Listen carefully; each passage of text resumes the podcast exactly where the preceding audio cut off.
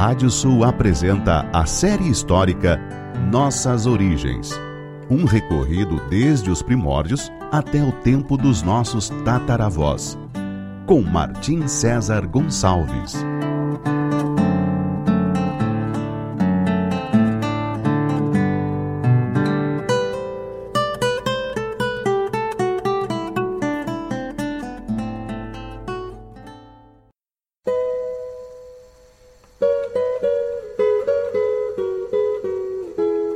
Série histórica Nossas Origens da savana africana até a pampa ameríndia. Capítulo de hoje: O final do Império Romano do Ocidente. O personagem mais controverso dessas décadas finais do Império Romano do Ocidente foi, sem sombra de dúvidas, o comandante romano de origem visigoda e sueva, Flávio Ricimero. Ele emergiu como general nos anos que levaram ao saque de Roma pelos vândalos.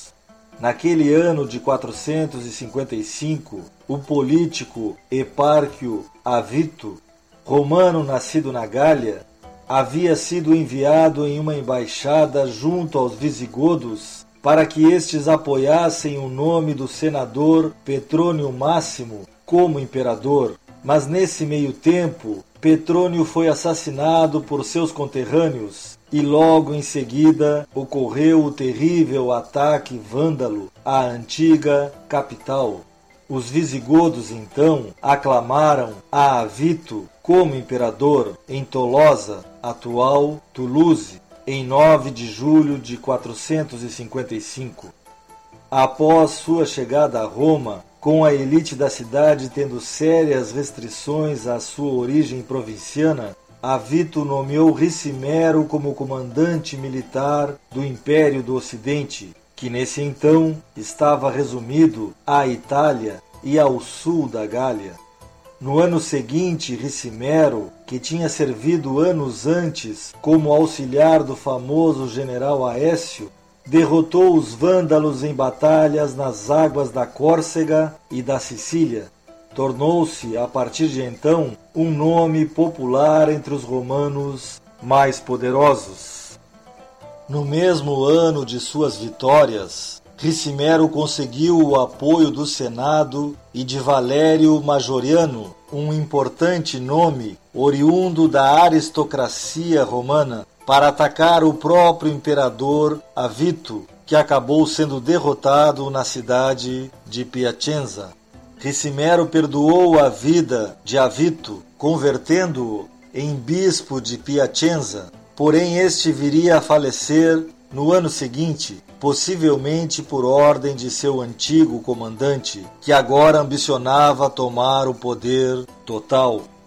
Havia um grande entrave, porém, Ricimero, filho do príncipe suevo Réquila e de uma filha de Vália, rei dos visigodos, professava o cristianismo arriano e, portanto, não podia ser aceito pelos romanos como imperador, pois estes professavam o cristianismo católico.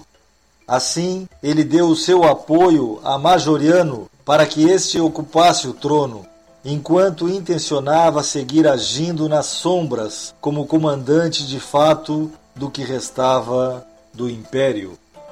No entanto, Majoriano deu mostras de que não seria um mero fantoche e promoveu campanhas vitoriosas contra os bárbaros, começando com os alamanos. Depois deteve um novo ataque dos vândalos na Itália e, após consolidar sua posição na península, conseguiu derrotar os poderosos visigodos, fazendo com que estes voltassem a ser federados de Roma também fez campanhas vitoriosas contra os burgúndios e os suevos da Ibéria, derrotando estes últimos em uma batalha próxima à atual cidade de Lugo, no norte da Espanha, submetendo-os ao império novamente. Sua seguinte meta era recuperar as ricas províncias do norte da África, nesse então em mãos dos vândalos de Genserico. Montou para isso um grande exército e, depois de celebrar suas campanhas em César Augusta, atual Saragoça, na Espanha, dirigiu-se à costa mediterrânea, onde estava sua frota.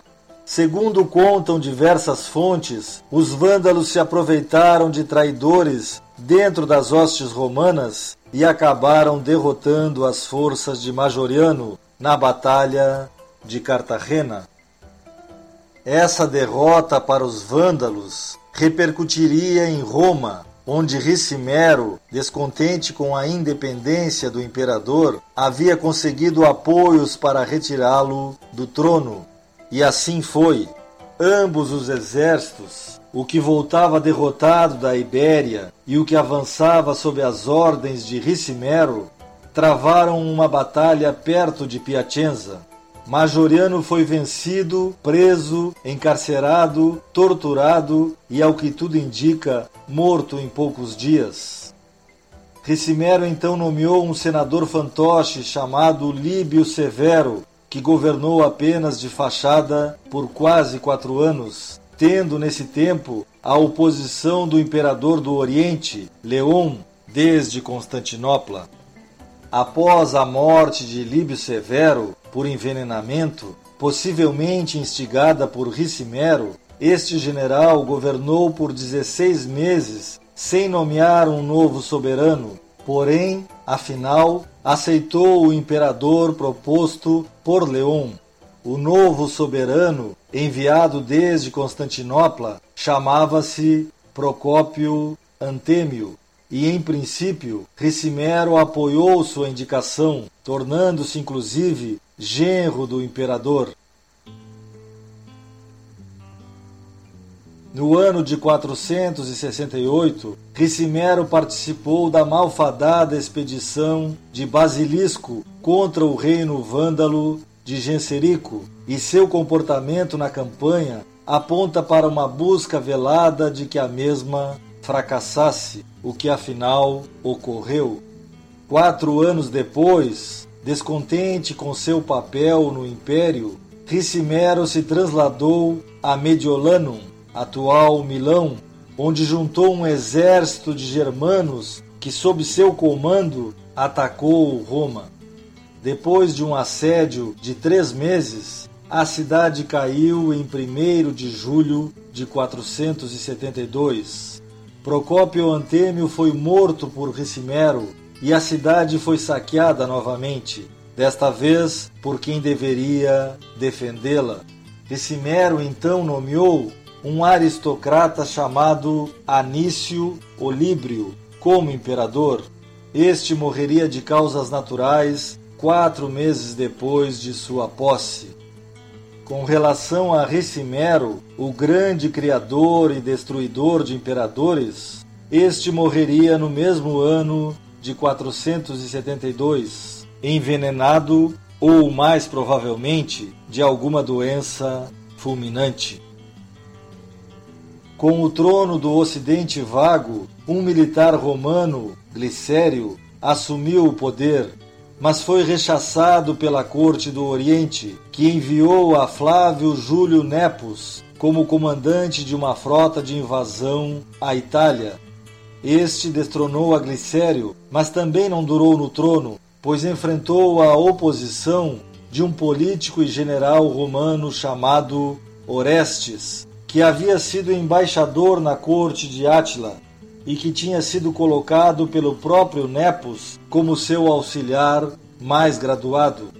Orestes, que parecia ter a intenção de restaurar os antigos valores romanos, marchou contra Rávena, a então capital romana, em agosto de 475, provocando a fuga de Júlio Nepos, que partiu para a Dalmácia, atual Croácia. Ali, Júlio Nepos seguiria agindo como se fosse o imperador do Ocidente, até ser assassinado por seus próprios soldados em 480. Enquanto isso, na Itália, Orestes nomeou seu filho de 14 anos, Rômulo Augustulo, como imperador de Roma. Meses depois, diversas tribos bárbaras, sob o comando de um emergente líder chamado Odoacro, exigiram que o império lhes outorgasse um terço das terras da Itália, o que lhes foi negado. A guerra se tornou inevitável e Orestes foi derrotado perto de Piacenza e executado. Odoacro, então, se dirigiu para Rávena, capturando Rômulo Augustulo, forçando sua abdicação. Era o final dos imperadores romanos. Odoacro se declararia somente o rei de um novo tempo que começava.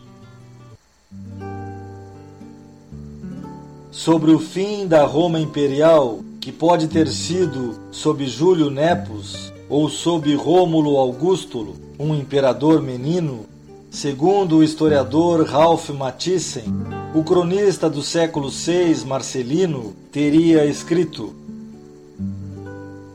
O império ocidental do povo romano, que começou no ano 709 desde a fundação da cidade com Otávio Augusto, o primeiro dos imperadores, pereceu com este Augustulo após 522 anos de reinado dos sucessores de Otávio.